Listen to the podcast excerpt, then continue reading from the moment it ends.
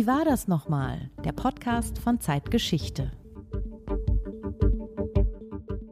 Hertha Nathorf, 10. November 1938.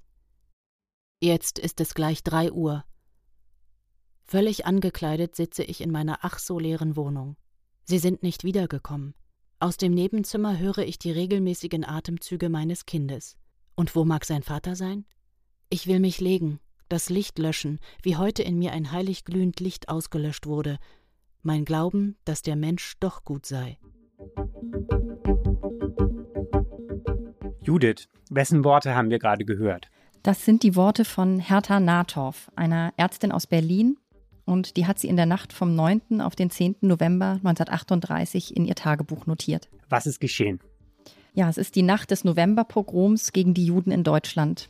Hertha Nathoffs Mann wurde verhaftet und wird, was sie zu dem Zeitpunkt noch nicht weiß, ins Konzentrationslager gebracht.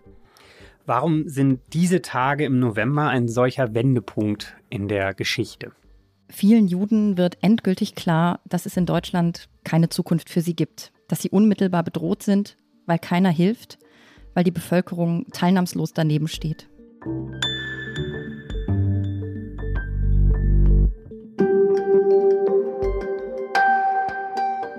Das ist Wie war das nochmal? Der Podcast von Zeitgeschichte, dem historischen Magazin der Zeit. Mit Judith Scholter, Redakteurin von Zeitgeschichte. Markus Flor, Redakteur von Zeitgeschichte. Und Frank Werner, Chefredakteur von Zeitgeschichte und Historiker mit Schwerpunkt in der Geschichte der NS-Zeit. Frank, du hast über die Zeit des Nationalsozialismus geforscht und publiziert, unter anderem ein Buch über die führenden Nationalsozialisten im Schaumburger Land und du wirst heute die O-Töne und Texte, mit denen wir uns den 30er Jahren nähern, auch in ihren zeitgeschichtlichen Horizont einordnen. Hallo Frank. Hallo Markus. In unserem aktuellen Zeitgeschichteheft zu 1700 Jahren jüdischer Geschichte blicken wir in die Antike, ins Mittelalter, aber natürlich auch in die Zeit der nationalsozialistischen Diktatur in Deutschland zwischen 1933 und 1945 auf die Ausgrenzung, Entrechtung, Verfolgung der Jüdinnen und Juden in dieser Zeit in Deutschland und in Europa. Und darum geht es heute auch in unserer Sendung. Ja, wir werden einige Original-O-Töne aus dieser Zeit hören. Vor allem haben wir aber vor, die ja vielleicht klassische Perspektive zu wechseln und stattdessen die Jüdinnen und Juden, die damals in Deutschland lebten, selbst sprechen zu lassen, um zu hören, wie sie schildern, was damals passiert ist. Werbung Sie hören gerne Krimis? Dann sollten Sie den spektakulären Auftakt der neuen Reihe von Arne Dahl nicht verpassen. Auf den Spuren angeblicher Klimaaktivisten deckt Ermittlerin Eva Nümann skrupellose Anschläge auf und geht der Frage nach, wo ist die Grenze zwischen dem Kampf um ein berechtigtes Anliegen und Gewalt. Stummer Schrei heißt das Hörbuch, ist erschienen im Hörbuch Hamburg Verlag und wird gelesen von mir, Peter Lonzek. Viel Spaß. Judith, du hast es vorhin schon gesagt, ein großer Teil der deutschen Bevölkerung blieb teilnahmslos am 9. und am 10. November 1938 oder einige machten auch mit, als die Synagogen angezündet wurden. Die Nachbarn schauten weiter aktiv weg, wie für Jüdinnen und Juden das, was in Deutschland passierte, Tag für Tag schwerer zu ertragen war. Auch für unser aktuelles Zeitgeschichteheft habt ihr, Frank äh, und Judith, eine sehr eindrückliche Collage aus Tagebucheintragen von Jüdinnen und Juden aus den 30er Jahren zusammengetragen, aus bekannten und auch nicht so bekannten Stimmen. Und dabei sind euch zwei Tagebücher ganz besonders aufgefallen, die von Hertha Nathorf, von der wir ja eingangs schon etwas gehört haben, und von Willi Kohn. Warum gerade diese zwei? Ja, die Tagebücher von Willi Kohn sind ziemlich einzigartig. Erhalten geblieben sind 112 Hefte aus der Zeit von 1907, da begann er gerade zu studieren, bis 1941. Allein die Tagebücher aus der NS-Zeit umfassen 4600 Seiten. Kohn hat also geschrieben wie ein Weltmeister. Wir lernen einen der unermüdlichsten Tagebuchschreiber überhaupt kennen. Außerdem können seine Aufzeichnungen als sehr authentisch gelten. Anders als etwa Viktor Klemperer, den wir in unserem Heft ja auch zitieren, schreibt Kohn nicht in literarischer Absicht, sondern notiert eher spontan und manchmal auch ziemlich sprunghaft, was ihm gerade durch den Kopf geht. Ja, und ähm, Hertha Nathoffs Tagebuch ist auch so eindrucksvoll, weil es exemplarisch dokumentiert, was sie erlebt, nämlich diese schrittweise Entrechtung, die heute auch unser Thema ist. Ihr Tagebuch setzt anders als das von Willi Kohn auch erst 1933 ein. Es steht also wirklich unmittelbar im Zusammenhang mit der Machtübernahme der Nationalsozialisten. Das ist auch ein Grund, warum wir es ausgewählt haben. Könnt ihr noch ein wenig mehr zu diesen beiden Menschen erzählen? Fangen wir mit Hertha Nathoff an. Judith, wer ist sie? Wo lebt sie? Ja, Hertha Nathoff wird als Hertha Einstein geboren, 1895 in Laupheim, das ist in Württemberg. Und die Einsteins, äh, der Name hat natürlich einen großen Klang, ähm, mhm. sind die bekannteste jüdische Familie in Württemberg und tatsächlich auch verwandt mit Albert Einstein. Herthas Vater selbst ist Zigarettenfabrikant. Auch ein anderer Cousin dieses Vaters ähm, hat es zu einiger Berühmtheit gebracht, und zwar in den Vereinigten Staaten, was später noch wichtig wird. Das ist Karl Lemle, der Gründer der Universal Studios in Los Angeles und einer der Väter Hollywoods. Kultur spielt eine große Rolle in der Familie, auch für Hertha die eigentlich gerne Musikerin werden würde. Es kommt ein bisschen anders. Sie ist nämlich das erste Mädchen aus der Familie, das die Lateinschule in Laupheim besuchen darf, also eine ja, Vorbereitung auf eine höhere Ausbildung. Und 1914, der Erste Weltkrieg ist gerade ausgebrochen, beginnt sie dann tatsächlich auch ein Medizinstudium. Das hängt auch miteinander zusammen. Also der Erste Weltkrieg und der Wunsch, dann auch helfen zu wollen. Sie studiert in Heidelberg und in Freiburg. Später äh, geht sie etwas weiter in den Norden, nämlich nach Berlin, von 1923 an leitet sie dort eine Entbindungsstation und gleichzeitig auch ein Heim für Säuglinge. Also sie ist äh, Geburtsmedizinerin. Sie gründet mit ihrem Mann, den sie dann inzwischen auch geheiratet hat, ebenfalls Arzt, ähm, eine Praxis. Und 1925 wird ihr einziger Sohn Heinz geboren. Kurz bevor die Nationalsozialisten an die Macht kommen, 1932, kann man es vielleicht so zusammenfassen. Sie ist eine angesehene, etablierte Ärztin. Sie ist als einzige Frau Mitglied im Gesamtausschuss der Ärzte also in vielerlei Hinsicht eine Pionierin. Eine Ärztin aus Berlin mit durchaus gediegenem Hintergrund, familiären Hintergrund aus Württemberg. Hm, auf der einen Seite, auf der anderen Seite Willi Kohn, der zweite Verfasser. Der kommt ein bisschen aus einer anderen Gegend, oder Frank? Ja, ebenso wie Hertha Nathorf gehört auch Willi Kohn dem deutsch-jüdischen Bildungsbürgertum an. Allerdings nicht in Berlin oder Württemberg, sondern im schlesischen Breslau. Er entstammt einer Breslauer Kaufmannsfamilie, die sich ganz und gar als deutsch identifiziert hat, was man schon daran erkennt, dass Kohn, als er im Dreikaiserjahr 1888 geboren wird, den doch sehr deutschen Kaisernamen Wilhelm erhält. Kohn ist also 44 Jahre alt, als Hitler an die Macht kommt. Er steht mitten im Leben.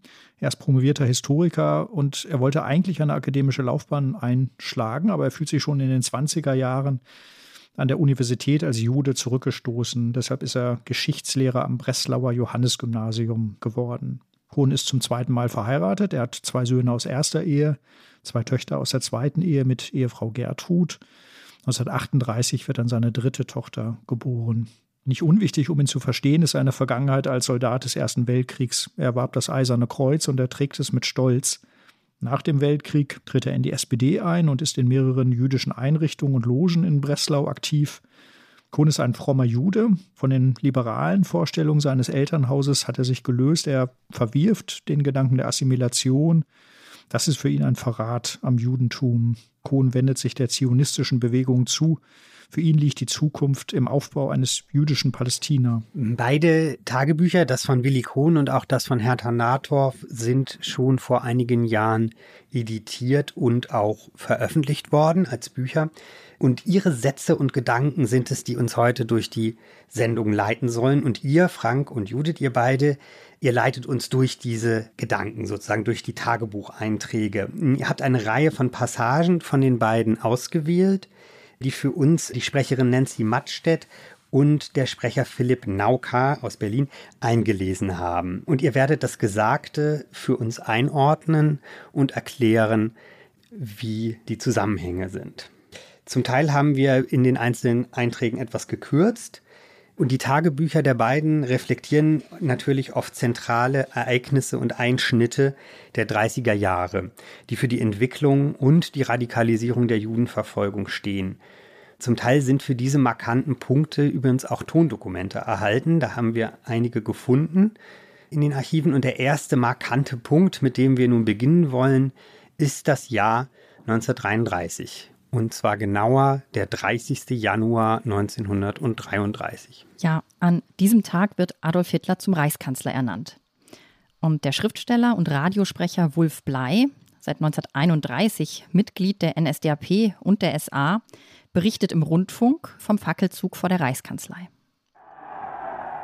Wir sind nun herübergegangen aus dem Zimmer, in dem wir den Herrn Reichspräsidenten sehen konnten, in das Zimmer, in dem sich der neue Reichskanzler Adolf Hitler befindet.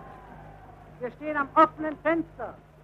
Sie können jetzt besonders gut hören, wie die Menge jubelt. Wir lassen Ihnen noch einen Augenblick die Musik von draußen ins Fenster hereinschallen.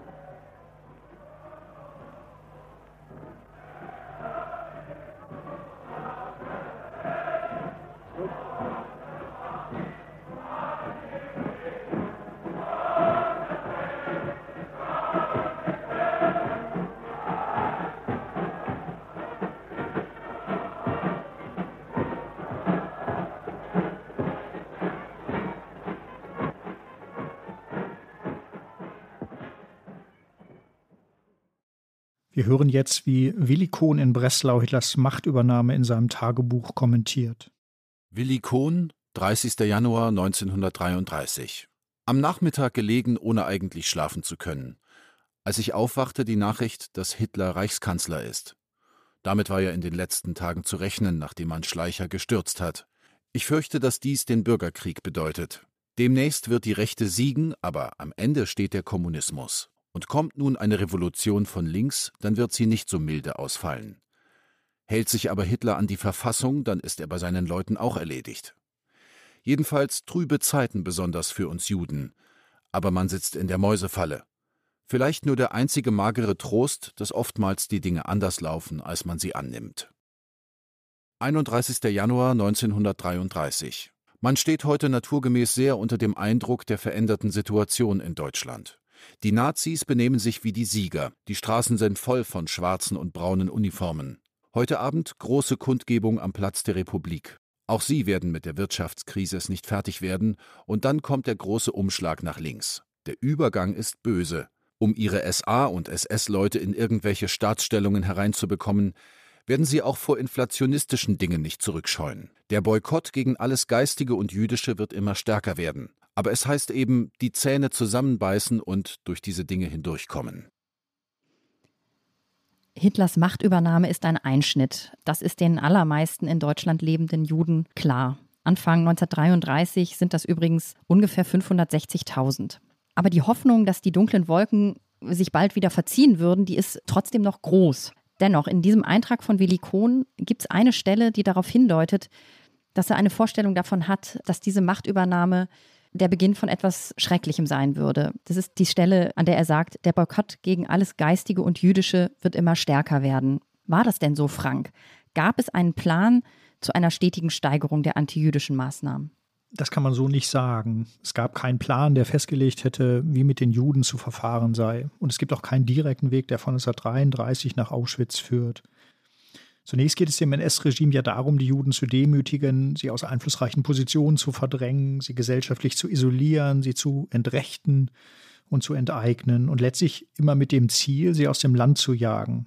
Aber man weiß nicht, was man tun soll, wenn das nicht gelingt, wenn die Vertreibung nicht gelingt. Trotzdem radikalisieren sich die antijüdischen Maßnahmen mit der Zeit und es ist eine Einbahnstraße. Es geht immer nur in eine Richtung. Das heißt, eine einmal erreichte Stufe der Radikalität wird so gut wie nie wieder rückgängig gemacht. Es gibt so etwas wie ein Vortasten, auch ein Wetteifern und eine Enthemmung der unterschiedlichen Akteure, die man vielleicht unterscheiden sollte.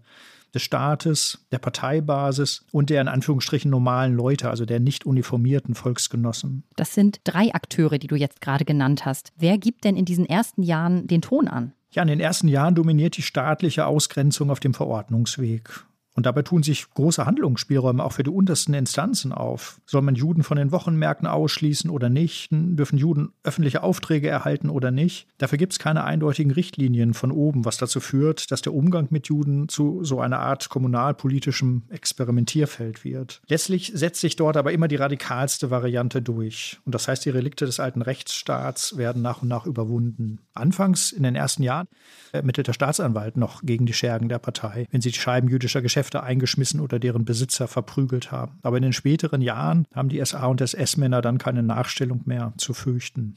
Und es zeigt sich, dass man mit Widerstand aus der Bevölkerung nicht rechnen muss. Das zeigt sich schon sehr früh, schon beim reichsweiten Boykott gegen die jüdischen Geschäfte. Das ist ja nur drei Monate nach der Machtübernahme, am 1. April 1933. Hertha Nathorf beschreibt in ihrem Tagebuch, was dieser Boykott bedeutet.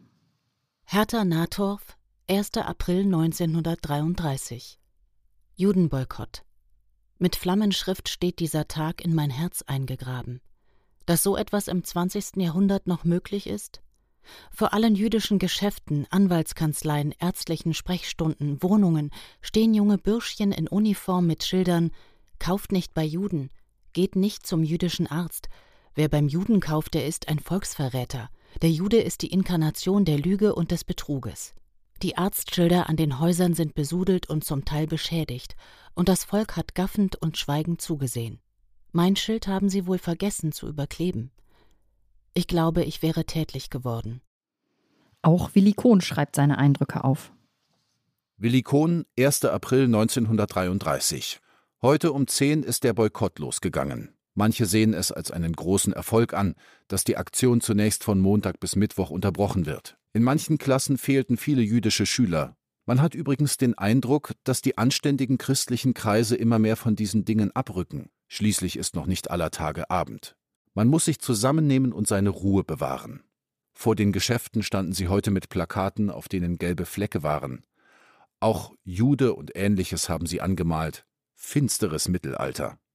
Über die Zukunft will und kann ich im Augenblick nicht nachdenken. Man muss da alles abwarten. Wenn nur unser jüdisches Volk in Deutschland daraus lernen möchte, nun alle Assimilationsversuche zu lassen und in seinem eigenen Judentume zu leben. Da klingt Verzweiflung durch, aber auch Hoffnung, dass die anständigen christlichen Kreise abrücken würden von dieser Politik, von diesen Maßnahmen. Es ist dann aber eigentlich eher umgekehrt.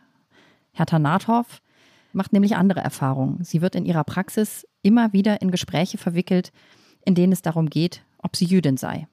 Wir hören rein. Hertha Nathorf, 5. Mai 1933. Nun fangen Sie in meiner Sprechstunde an, mich zu fragen, ob ich etwa Jüdin bin. Ihr Rasseninstinkt ist bewundernswert. Frau Doktor, Sie sind doch eine so reizende Frau. Warum haben Sie bloß einen Juden geheiratet? Ganz fassungslos habe ich die Patientin angeschaut. 17. Mai 1933. Immer wieder jetzt die gleiche Frage, arisch oder nicht. Diese ewige Fragerei macht mich ganz krank. Bin ich denn mehr oder weniger, wenn Sie es nun plötzlich wissen? Tue ich nicht immer in gleicher Weise meine Pflicht und mehr als das? Frau Doktor, jetzt geht es uns bald gut, wenn die Dreckjuden alle aus Deutschland fort müssen, sagte mir heute eine Patientin. So? Wen kennen Sie denn, der dann alles gehen muss? fragte ich. Ach, eigentlich niemand. Doch, sagte ich nachdrücklich, Sie kennen jemanden, der auch gehen muss, wenn alle müssen. Mich. Und da ist es wohl besser, Sie suchen sich jetzt schon eine andere Ärztin. Hertha Nathoff beschreibt, wie die Politik des NS-Regimes zu wirken beginnt. Ihre Patienten finden es plötzlich wichtig, ob sie arisch sei oder nicht. Es zählt nicht mehr ihre Arbeit, sondern ihr jüdisch sein. So wie sich die Propaganda ins Denken der Menschen einschleicht, sollen auch immer neue Boykotte die Juden aus dem Wirtschaftsleben drängen. Frank, war das denn eine erfolgreiche Strategie? Zum Teil ja. Zu welchen Umsatzeinbrüchen der Boykott geführt hat, das zeigen ja die vielen Ausverkäufe jüdischer Geschäfte in den ersten Jahren des Regimes. Aber der Boykott ist kein Selbstläufer. Die notorische Wiederholung der Aufrufe und Sanktionsdrohungen bezeugt ja letztlich eines, ihren niemals vollständigen Erfolg. Die Gestapo Bielefeld zum Beispiel hat für Juni 1935 bilanziert, dass viele Volksgenossen weiter in jüdischen Geschäften einkaufen. Und Hertha Nathoff selbst schreibt Ostern 1937 in ihrem Tagebuch, dass sich die arischen Kundinnen und Kunden tagsüber nicht mehr in die jüdischen Geschäfte trauten. Aber dafür kämen sie abends durch den Hintereingang. Vor allem attraktive Adressen, moderne Warenhäuser zum Beispiel, die schafften es oft noch ziemlich lange dem Boykott zu trotzen. Daran sieht man einerseits, dass das NS-Regime darauf angewiesen war, dass die Bevölkerung die soziale Ächtung der Juden unterstützte. Denn man kann sich ja fragen, welchen Sinn hätte ein Boykott gehabt, wenn ihn niemand befolgt?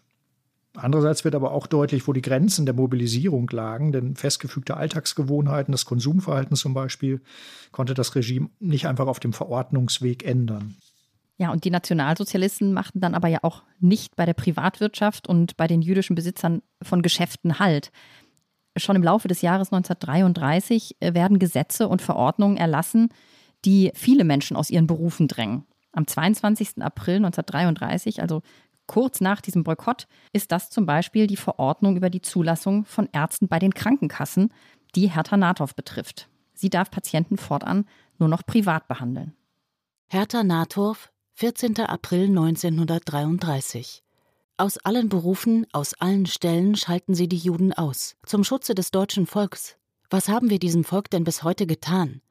In den Krankenhäusern ist es furchtbar. Verdiente Chirurgen haben sie mitten aus der Operation herausgeholt und ihnen das Wiederbetreten des Krankenhauses einfach verboten. Andere haben sie auf Wagen geladen und unter dem Gejohl der Menge durch die Stadt geführt. 30. Juni 1933. Die letzte Kassensprechstunde. Ich habe tapfer durchgehalten. Meine Wohnung gleicht einem blühenden Garten. Abschiedsblumen. Wie das ist, sein eigenes Begräbnis zu erleben. Wie viele Kollegen mögen heute das Gleiche empfinden? Meine Sprechstundenhilfe ist ganz aufgelöst vor Kummer. Die arme Frau Doktor. Nun sitze ich am gewohnten Platz. Ich schließe mein Kassenbuch ab. Morgen werde ich die Stempel ins Ärztehaus tragen. Da neigte die stolze Frau ihr Haupt und weinte bitterlich. Willi Kohn war dagegen als Studienrat von einer anderen Regelung betroffen, vom Gesetz zur Wiederherstellung des Berufsbeamtentums das die Nationalsozialisten am 7. April 1933 erlassen, um jüdische und politisch missliebige Beamte aus dem Dienst zu entfernen. Am 9. April erwähnt Kohn das Gesetz in seinen Tagebüchern und in den folgenden Tagen und Wochen wartet er angstvoll auf das, was da auf ihn zukommt. Jeder Gang in die Schule kann der letzte sein und seine Karriere beenden. Er trifft auf ehemalige Schüler, die jetzt SA-Uniform tragen, und er achtet penibel darauf, keinen Anlass zur Kritik zu geben bis es schließlich soweit ist und er im Juni 1933 erfährt, dass er entlassen ist. Wir hören jetzt mehrere Ausschnitte aus seinen Tagebüchern nacheinander von April bis Juni 1933. Willi Kohn, 9. April 1933. Das neue Beamtengesetz ist nun heraus. Danach werden Sie schon irgendeine Möglichkeit finden, einen herauszuwerfen. Es ist alles so widerlich. 13. April 1933.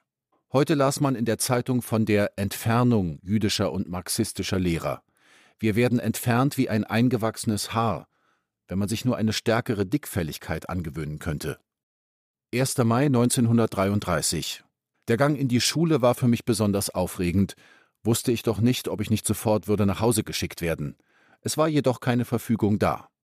4. Mai 1933. Heute Vormittag habe ich drei Stunden unterrichtet. Es geht alles seinen Gang, aber ein richtig freies Gefühl hat man doch nicht mehr. Man muss sich jedes Wort überlegen. Wie ein jüdischer Schüler richtig zu mir sagte, man fühlt sich nur als Gast. 5. Mai 1933. Heute vier Stunden gegeben, die ohne besondere Ereignisse verlaufen sind.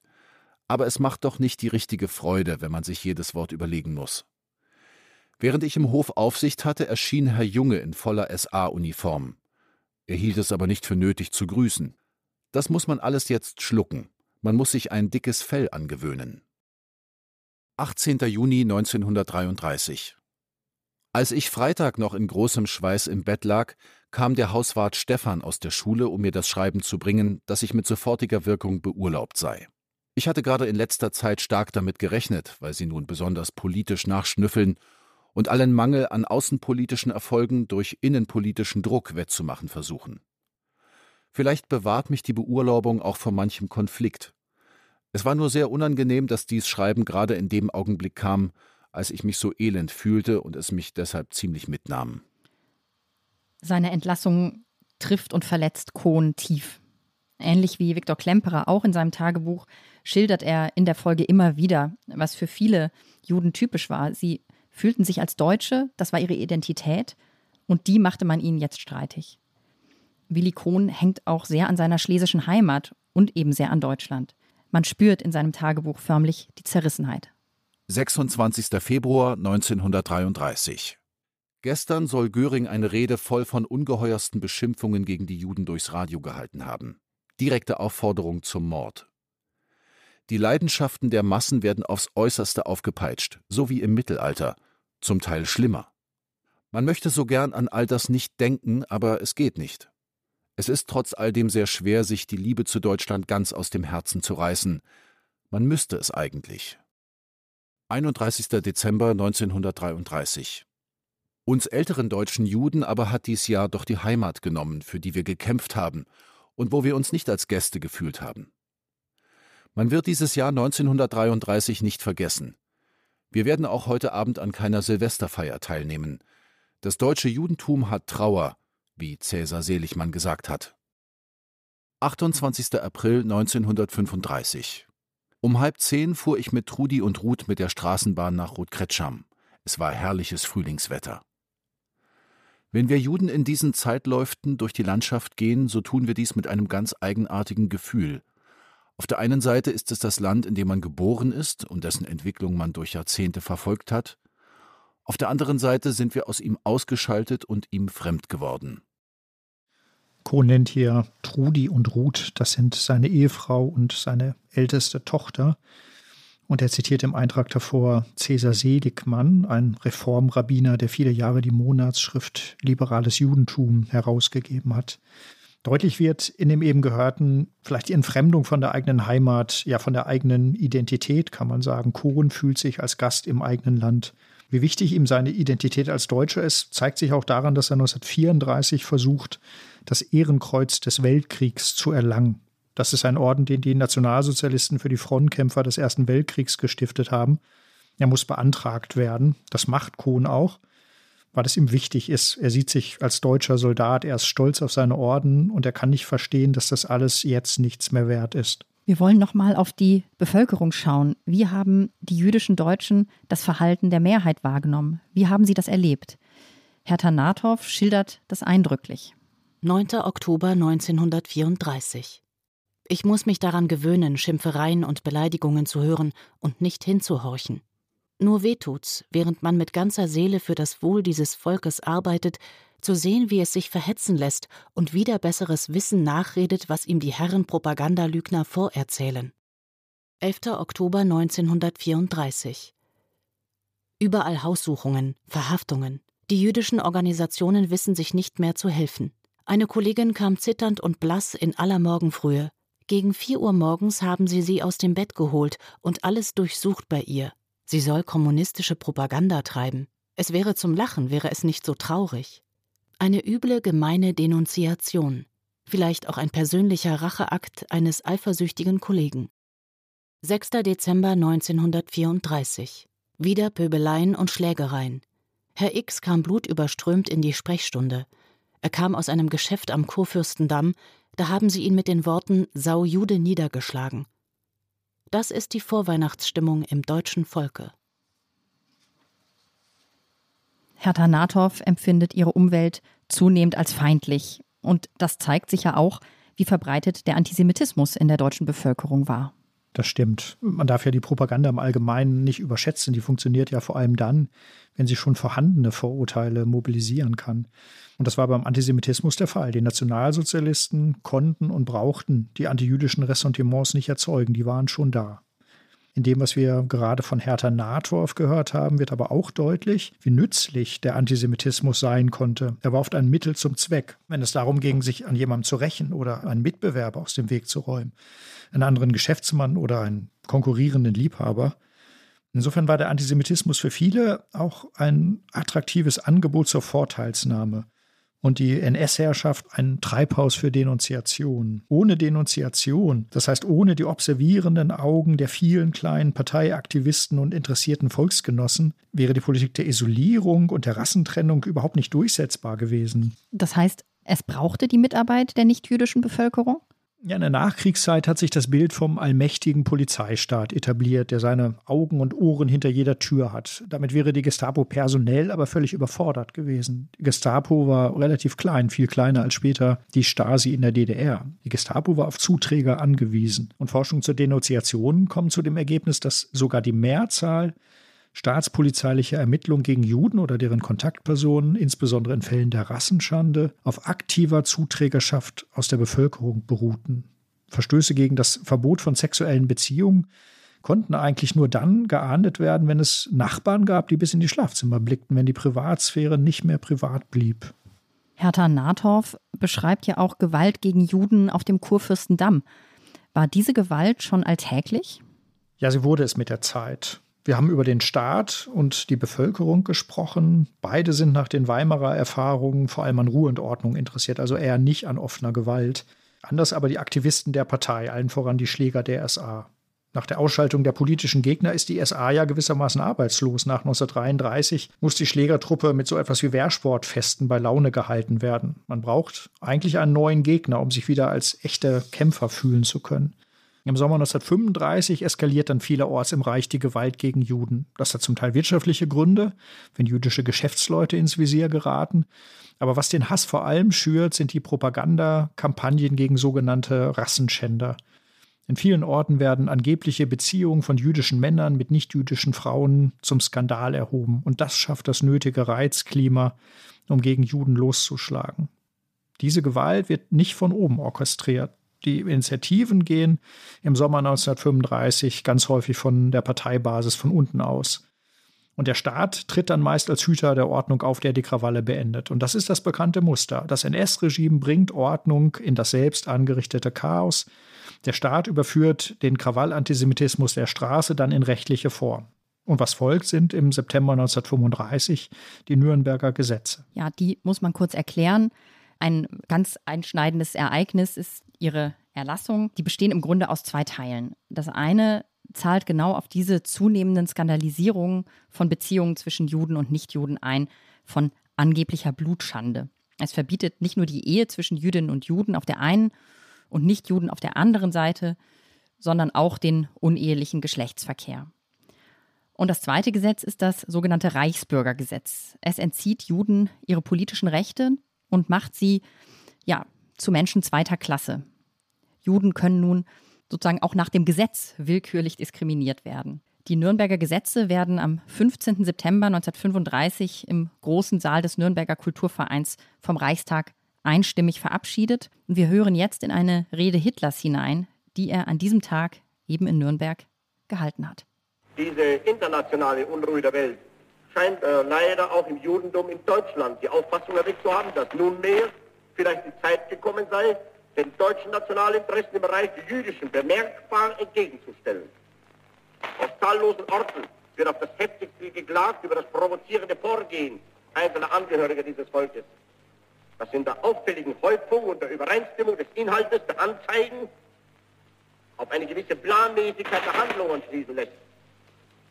Dieses Verhalten steigerte sich bis zu Demonstrationen, wie zum Beispiel in einem Berliner Kino gegen einen an sich harmlosen ausländischen Film stattfanden, durch den sie aber die jüdischen Kreise gestört glaubten. Soll dieses Vorgehen nicht zu sehr entschlossenen, im Einzelnen nicht übersehbaren Abwehraktionen der empörten Bevölkerung führen, bleibt nur der Weg einer gesetzlichen Regelung des Problems übrig.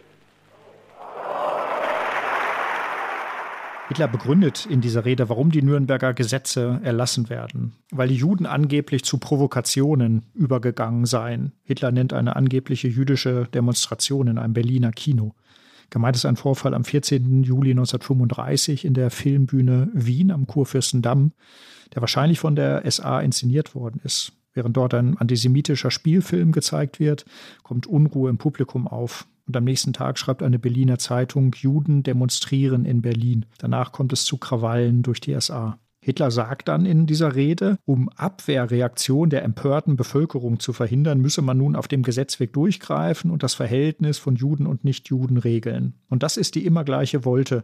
Schuld an der Verfolgung sind die Verfolgten. Die NS-Propaganda beschreibt Juden notorisch als Provokateure, die das Volk gegen sich aufbringen, damit der Staat dann als Schutz- und Ordnungsmacht auftreten kann. In diesem Fall zynischerweise mit einem Gesetz, das Juden zu Bürgern zweiter Klasse degradiert. Die Rede Hitlers vom 15. September 1935, die wir gerade gehört haben, wird im Rundfunk übertragen. Auch Willi Kohn hat sie gehört. Er schreibt darüber in seinem Tagebuch. 16. September 1935. Um 9 Uhr hörten wir die Rede zur Eröffnung des Reichstages in Nürnberg, die der Führer hielt. Sie war gänzlich auf Kampf gegen Judentum und Marxismus abgestellt. Es wurden auch Gesetze gegen das Judentum angekündigt, die im Anschluss an die Führerrede verlesen wurden.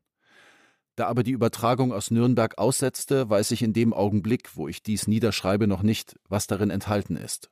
Immerhin beschimpfte er uns nicht in so maßloser Weise, wie das die Unterführer in der Regel tun. Er sagte wohl, dass alle Schwierigkeiten, die dem deutschen Volke gemacht würden, vom jüdischen Volke herkämen, meinte aber, dass die Reichsregierung Maßnahmen ergriffen habe, die zu einem erträglichen Verhältnis zwischen dem deutschen und jüdischen Volke führen sollten. Im Ganzen war alles unklar. Im Laufe des Vormittags wird man ja aus den Zeitungen alles Nähere erfahren. Nach der schlechten Seite hin kann man ja keinesfalls enttäuscht werden. Nach der schlechten Seite hin kann man ja keinesfalls enttäuscht werden, schreibt Willi Kohn. Er fühlt sich vielleicht schon ein bisschen wie in einem Strudel, der ihn immer tiefer hinabzieht. Es werden immer neue Verordnungen erlassen. Einzelne Kommunen beschließen, Juden den Zutritt zu Badeanstalten zu verbieten, sie von öffentlichen Aufträgen auszuschließen. Die Sommerwochen 1935, dieses Jahres, in dem auch die Nürnberger Gesetze erlassen werden, sind auch die Zeit der grellroten Stürmerkästen, die in nahezu jedem Dorf aufgestellt werden. Da werden Bilder von Menschen aufgehängt mit ihren persönlichen Daten, die noch in jüdischen Geschäften einkaufen und dabei fotografiert worden sind. Es ist eine Art Pranger. Außerdem hängen an den Ortseingängen Transparente mit Aufschriften wie Juden unerwünscht. Ja, Judith, du sagst es, in diesen Jahren werden Juden immer häufiger als Volksfeinde öffentlich gebrandmarkt. Und das perfide dabei ist, Erst diese permanente öffentliche Ausgrenzung führt dazu, dass sie in den Augen Unbeteiligter auch tatsächlich als Außenseiter wahrgenommen werden. Da greift so etwas wie die normative Kraft des Faktischen. Je häufiger Juden als Volksfeinde behandelt werden, desto mehr scheint das in den Augen der Betrachter auch gerechtfertigt zu sein. Faktisch werden Juden arbeitslos, weil die Nazis sie aus dem Arbeitsleben gedrängt haben, aber in der Wahrnehmung ist das oft ganz anders. Für viele bestätigt sich der Verdacht, dass die Juden arbeitsscheu sind. Die Praxis der Ausgrenzung wirkt also wie eine Art sich selbst erfüllende Prophezeiung. Sie rechtfertigt das allgemeine Weltbild, das man schon hatte, und sie rechtfertigt damit auch sich selbst. Das ist ein Grund, warum die Gleichgültigkeit in der nichtjüdischen Bevölkerung im Laufe der Jahre wächst. In den internen Stimmungsberichten des Regimes kann man das nachlesen. Man kann nachlesen, wie die Anstößigkeit judenfeindlicher Aktionen immer weiter abnimmt. Das Unrechtsbewusstsein schleift sich ab. Wir hören jetzt Willi Kohn und Hertha Nathoff unkommentiert hintereinander. Beide beschreiben, wie sich die Angst in ihren Alltag einschleicht, wie diese sichtbare Ausgrenzung, über die du gerade gesprochen hast, ihnen das Leben zur Hölle macht. Willi Kohn, 18. August 1934. Gestern hörte ich, an der Gerhard Hauptmann Oberrealschule hat man Konzentrationslager gespielt und natürlich den jüdischen Schüler in das Lager geschleppt. Als sich der Vater beschwerte, hat der Direktor die Achseln gezuckt. 19. Mai 1934. Nun gehe ich am Schluss einer jeden Sprechstunde ins Wartezimmer und durchsuche alle Zeitschriften, ob auch nicht etwas Verbotenes darunter gelegt ist, eine neue Methode der Nazis, die sie auch bei ihren Haussuchungen anwenden. Sie bringen das belastende Material selber mit, legen es heimlich dazu und finden es dann. Meinen Bücherschrank habe ich schon so oft durchwühlt. Ich habe keine anstößige Literatur, und schließlich, wenn Sie etwas finden wollen, dann finden Sie es doch. Ich habe Angst, so oft es klingelt. Ich habe Angst vor neuen Patienten. Ich habe Angst vor jedem Wort, ob sie mir nicht eine Falle stellen, wie so manchem Kollegen schon. Ich habe Angst, wenn ich nachts zu fremden Patienten gerufen werde und gar erst recht, wenn mein Mann weggeht. Erst kürzlich haben sie einen Kollegen in eine Falle gelockt, ihn beraubt und verprügelt. 17. Juli 1935 in Tscherbenei ist auch eine Stürmertafel mit der Aufschrift Die Juden sind unser Unglück. In Kudowa macht man das während der Saison nicht, weil man das Geld von den jüdischen Kurgästen braucht. Hier ist man nur im Winter antisemitisch. 9. Oktober 1935. Heute ist mir meine ehemalige Sekretärin begegnet. Mit ihren kurzsichtigen Augen hat sie mich scharf fixiert und sich dann zur Seite gedreht. Ich habe vor Ekel ins Taschentuch gespuckt. Sie war einst meine Patientin, später traf ich sie auf der Straße. Ihr Freund hatte sie verlassen und sie war ohne Arbeit, ohne Geld. Da nahm ich sie zu mir und habe sie herangebildet. Viele Jahre lang, und bis zum letzten Tag habe ich sie in meiner Klinik beschäftigt. Nun hat sie sich umgestellt und kann mich, die sie aus der Gosse holte, nicht mehr grüßen. 24. Juli 1935. Ich hörte, dass in Breslau einige Sportbäder ganz für Juden geschlossen worden sind. In anderen haben wir durch das besondere Entgegenkommen des Polizeipräsidenten abgetrennte Liegeplätze zugewiesen erhalten. Es fehlt nur noch die Kopfsteuer nach dem Satze für einen steirischen Ochsen, wie in den Tagen Moses Mendelssohns. Hoffentlich werden nun unsere Breslauer Juden die Sportbäder ganz meiden. All das ist so menschenunwürdig und frisst unser Leben, das schließlich doch wahrscheinlich eine einmalige Angelegenheit ist. 13. Mai 1936. Wir sind in den Wildpark gefahren, unter dessen Fliederbüschen wir uns vor 14 Jahren verlobt haben. Meinem Mann zuliebe habe ich mich aufgerafft. Das Jägerhäusel steht noch. Die Tische, der Fliederduft wie einst im Mai, auch plaudernde Menschen, die gemütlich beim Kaffee sitzen. Wir aber, wir lesen auch hier ein Schild: Juden nicht erwünscht. Auch hier, wie überall, Schilder. Nirgends sind wir mehr erwünscht. Kein Theater, kein Konzert, kein Wald, kein Café. Was tun wir denn noch hier und warum holt man uns nicht heraus? Die Welt ist so groß und so weit, es wäre so viel Platz für alle. 12. September 1935. Ein unerhört unflätiges Plakat des Stürmer klebt an den Anschlagsäulen. Das Mördervolk. Das jüdische Volk wird auch über diese Beschimpfung hinwegkommen. Wir stehen vor der Geschichte mindestens so rein da wie die anderen Völker. Es ist nur schlimm, dass man in einer solchen Umgebung leben muss, die solche Beschimpfung zulässt. Obwohl ich mich bemühe, von den Dingen so wenig wie möglich innere Notiz zu nehmen, konnte ich doch nicht vermeiden, dass ich in der Nacht davon träumte. 4. Januar 1938. Ich gehe überhaupt nicht mehr aus dem Hause, wenn ich nicht ärztlich gerufen werde. Jetzt im Winter gibt es wenigstens keine gelben Bänke, aber nun wollen sie den Juden auch bestimmte Parks und Straßen verbieten.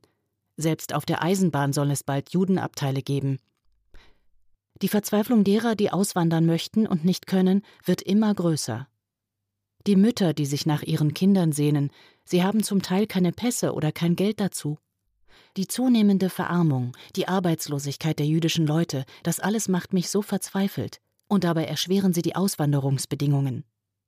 Weil sie selber kein Geld mehr haben, sollen die Juden ihre Spargroschen hier lassen. Eine feine Moral. Wir sind mit dem letzten Zitat im Jahr 1938 angekommen.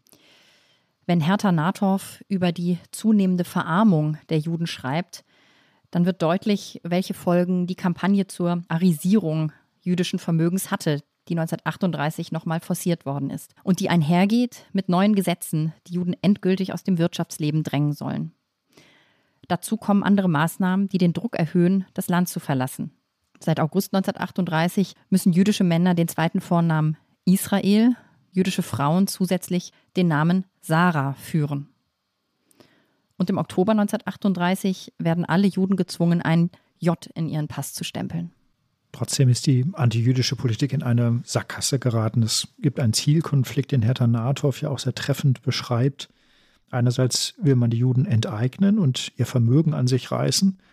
Andererseits sollen die Juden auswandern was sie in Armut lebend aber nicht können, denn die wenigsten Länder sind bereit, mittellose Juden aufzunehmen. Und das führt dazu, dass die Auswanderung 1938 ins Stocken gerät. Aus Sicht des NS-Regimes jedenfalls geht der Exodus viel zu schleppend voran. Im Oktober 1938 versucht man deshalb nachzuhelfen und Juden polnischer Nationalität aus Deutschland abzuschieben. Etwa 17.000 Juden mit polnischer Staatsangehörigkeit werden kurzerhand verhaftet und ins deutsch-polnische Grenzgebiet verschleppt, wo sie in notdürftig errichteten Lagern stranden, weil Polen die Grenze dicht macht. Zu diesen Deportierten gehört auch die Familie des 17-jährigen Herschel Grünspan aus Hannover. Als der in Paris untergetauchte Grünspan vom Schicksal seiner Angehörigen erfährt, betritt er am Morgen des 7. November die deutsche Botschaft in Paris und schießt den Diplomaten Ernst vom Rat nieder. Ja, und dann schlachtet die NS-Propaganda dieses Attentat aus. Genau so ist es. Für das NS-Regime kommt das Attentat ja wie gerufen. Es liefert einen Vorwand, um den Druck zu erhöhen und die Auswanderung zu erzwingen. Schon im Januar 1937 hat Adolf Eichmann in einer internen Denkschrift darauf hingewiesen, dass Pogrome die effektivste Methode seien, um die Auswanderung zu beschleunigen. Goebbels verordnet also aufpeitschende Schlagzeilen. Und nur wenige Stunden nach Bekanntwerden des Attentats kommt es zu ersten Ausschreitungen. In mehreren Städten in Hessen verwüsten SA und SS-Männer jüdische Geschäfte und Gotteshäuser. Diese frühen Krawalle weisen der Parteispitze gewissermaßen den Weg. Und am Abend des 9. November erliegt Ernst vom Rat dann seinen Verletzungen. Am späten Abend geben die in München zur Feier des Putsches von 1923 versammelten Reichs- und Gauleiter dann nach einer Brandrede von Goebbels das Kommando zum Pogrom. Das Ganze wird deklariert als spontane Äußerung des Volkszorns. Aber es sind vor allem Parteileute, vor allem SA und SS-Männer, die durch die Straßen ziehen. Eines der raren Tondokumente, die von dem erzählen, was dann in dieser Nacht vom 9. auf den 10. November 1938 passiert, stammt aus Wien. Der Reporter heißt Eldon Wally. Er ist Nationalsozialist, gebürtiger Amerikaner, daher der Name, und berichtet aus dem durch ein Feuer zerstörten Leopoldstädter Tempel. Die Reportage läuft im nationalsozialistischen Reichssender Wien. Wir stehen mit unserem Mikrofon in dem großen Leopoldstädter Judentempel. Ihn heute noch so zu bezeichnen, ist eigentlich schon etwas geschmeichelt. Denn die erbitterten Einwohner, arischen Einwohner dieses Bezirkes, haben nach dieser ruchlosen Tat von Paris es sich nicht nehmen lassen, um auch hier ihren abgrundtiefen Hass gegen das Judentum zu bezeigen. Der Judentempel war in wenigen Minuten ein Raub der Flammen.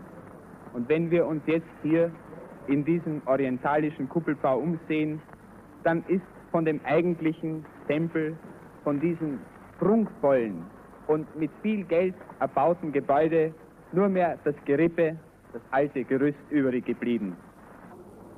Und die Männer der SA, die hier ihren Absperrdienst vollbringen, die können vielleicht auch etwas erzählen, wie das Ganze vor sich gegangen ist. Ich bin erst kurze Zeit hier, aber wir räumen den Platz jetzt und weil Einsturzgefahr beim Tempel ist, befindet sich sonst niemand hier in der Gegend. Ja, es ist jetzt alles weg. Äh, Leute stehen nicht mehr auf der Straße und wir werden auch gleich verschwinden. Also ich glaube, der Tempel kann ohne weiteres einstürzen. Wir haben ja. alle nichts dagegen. Was?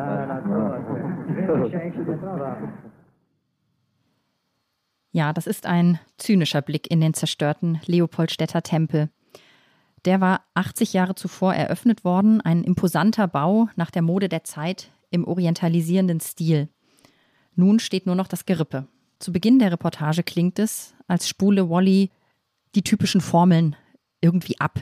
Die ruchlosen Juden, der abgrundtiefe Hass der arischen Menschen. Doch dann bittet er SA-Männer ins Mikrofon, die für die Absperrung der Ruine zuständig waren. Und jetzt wird der Ton jovial und persönlich. Das gemeinsame Lachen bei der Aussage, dass man nichts dagegen habe, wenn der Tempel einstürzen würde, der zeugt von Komplizenschaft, von Hohn und ja auch von dem Selbstbewusstsein der Täter. Frank, wie wirkt das auf dich? Ja, dieses Gelächter am Schluss lässt einen frösteln. Die SA-Männer versichern sich so der rechenschaftslosen Richtigkeit ihrer Tat. An dieser Stelle entlarvt sich ja auch die eigene Propaganda. Erzählt wird hier ja die Geschichte, dass es angeblich die erbitterten arischen Einwohner des Bezirks waren, die den Tempel angesteckt hätten. Aus dem Gelächter der SA-Männer können die Hörerinnen und Hörer aber schließen, dass es anders gewesen sein könnte. Und tatsächlich waren es SS- und SA-Männer, die die Brände in Wien gelegt haben. Überall im Deutschen Reich müssen Juden in diesen Tagen und Nächten ja Ähnliches erdulden. Über die Pogromnacht in Breslau berichtet Willi Kohn in seinem Tagebuch. Er erwähnt dabei auch den Geburtstag von Tochter Ruth und er erwähnt auch seine jüngste Tochter, die erst drei Monate alte Tamara. 10. November 1938 der Tag hat sich noch sehr böse entwickelt. Kurt Proskauer und Rudolf sind verhaftet und viele andere auch. Ich muss mit jedem Augenblick damit rechnen, dass ich auch abgeholt werde. Alle jüdischen Geschäfte sind zerstört worden, so stand heute in den neuesten Nachrichten, und die neue Synagoge brennt. Ruth tut mir auch sehr leid. Sie erlebt das alles mit Bewusstsein mit. Sie sagt, sie beneidet Tamara, die von all den Dingen nicht weiß. Vorabend ihres Geburtstages Sie hält sich aber sehr tapfer. 11. November 1938. Heute ist Ruth 14 Jahre. Wir wollten ihr einen schöneren Geburtstag bereiten, nun ist das nicht möglich. Die Kinder müssen heute viel Trauriges in sich aufnehmen, was sie ihr Leben lang quälen wird. Das Schicksal ist stärker als die Liebe der Eltern. Die Stimmung auf der Straße ist wohl eine durchaus antisemitische, und man ist froh, dass den Juden das passiert ist. Schrecklich die Schilderung des Zusammensturzes der neuen Synagoge, in der mein Vater gebetet hat und mit der für mich meine frühesten Erinnerungen verbunden sind. Die Kuppel der neuen Synagoge ist in sich zusammengesunken, das Innere ist völlig ausgebrannt. Neue gesetzgeberische Maßnahmen sind gegen die Juden zu erwarten. Zu wünschen wäre nur eine Lockerung der Auswanderungsmöglichkeiten. An einen Neuaufbau der jüdischen Existenzen in Deutschland glaube ich nicht mehr. Ich halte sie auch nicht für wünschenswert. Da muss man einmal innehalten. Kuhn schreibt, dass er nicht mehr an eine Zukunft in Deutschland glaubt und dass er auch nicht mehr an sie glauben will. Er hält sie nicht mehr für wünschenswert. Da passiert etwas. Das ist ein, wenn man so will, ein Wendepunkt in seiner Entwicklung. Judith, wir haben ja darüber gesprochen, dass er hin und her gerissen war, weil er an Deutschland hängt, weil er ein Patriot ist, aber unter dem Eindruck des Pogroms scheint dieser Konflikt entschieden. Das gute Deutschland existiert nicht mehr, es ist untergegangen und mit ihm ein Teil seiner selbst. Judith, wie hat denn Hertha Nathorf die Pogromnacht erlebt? Auch für sie ist das eine Zäsur, ein tiefer Einschnitt. In ihrem Tagebuch nimmt die Schilderung der Ereignisse vom 9. und 10. November einen ganz zentralen Platz ein, denn sie wird auch persönlich bedroht. Das ist ein besonders eindrücklicher Eintrag. Hertha Nathoff schreibt noch in der Nacht auf, was sie an dem Abend erlebt hat. 10. November 1938. Es ist tiefe, tiefe Nacht. Ich will versuchen, die Ereignisse des heutigen Tages niederzuschreiben mit zitternder Hand. Ereignisse, die sich mit Flammenschrift in mein Herz eingegraben haben. Ich will sie niederschreiben für mein Kind, damit es später einmal lesen soll, wie man uns zugrunde gerichtet hat. Ich will alles so schreiben, wie ich es erlebt habe in dieser Mitternachtsstunde, in der ich einsam und zitternd am Schreibtisch sitze, qualvoll stöhnend wie ein verwundetes Tier ich will schreiben, um nicht laut hinauszuschreien in die Stille der Nacht. Halb zehn Uhr abends. Es klingelt, zweimal kurz und scharf hintereinander. Ich gehe an die Tür. Wer ist da? Aufmachen. Kriminalpolizei. Ich öffne zitternd und ich weiß, was Sie wollen. Wo ist der Herr Doktor? Nicht zu Hause, sage ich. Was? Die Portierfrau hat ihn doch nach Hause kommen sehen. Er war zu Hause, aber er ist wieder weggerufen worden. Sie gehen auf die erste Tür zu. Geschlossen. Die zweite Tür. Geschlossen. Hier sind unsere Praxisräume, erkläre ich. Ich schließe abends immer zu, wenn ich allein zu Hause bin, seit wir einmal bestohlen worden sind. Sie gehen an die nächste Tür. Bitte nicht rütteln, sage ich. Hier schläft mein Kind. Den jüdischen Dreh kennen wir. Und mir den Revolver unter die Nase haltend, noch ein Wort, und die Kugel sitzt Ihnen im Hirn. Wo haben Sie Ihren Mann versteckt? Meine Knie zittern. Nur ruhig bleiben, ruhig bleiben, sage ich zu mir selber. Ich lüge nicht. Mein Mann ist nicht zu Hause, aber bitte erst mein Kind, dann mich, und treffen Sie gut. Und ich öffne die Tür, die ins Zimmer des schlafenden Kindes führt. Schon schicken die beiden Kerle sich an zu gehen. Endlich scheinen sie mir ja Glauben zu schenken. Doch in diesem Augenblick höre ich, wie die Türe zu unserer Wohnung aufgeschlossen wird. Mein Mann kommt. Er kommt, der Unglückselige, in dem Augenblick, da ich ihn gerettet wähne. Und wie er geht und steht, führen sie ihn ab. Danken Sie Ihrem Herrgott, dass Ihrer Frau nicht die Kugel im Hirn sitzt. Noch einmal wagte der Bursche das zu sagen, und er wagt es, den Namen Gottes in den Mund zu nehmen. Und sie gehen mit meinem Mann. Ich renne ihnen nach auf die Straße. Wohin mit meinem Mann? Was ist mit meinem Mann?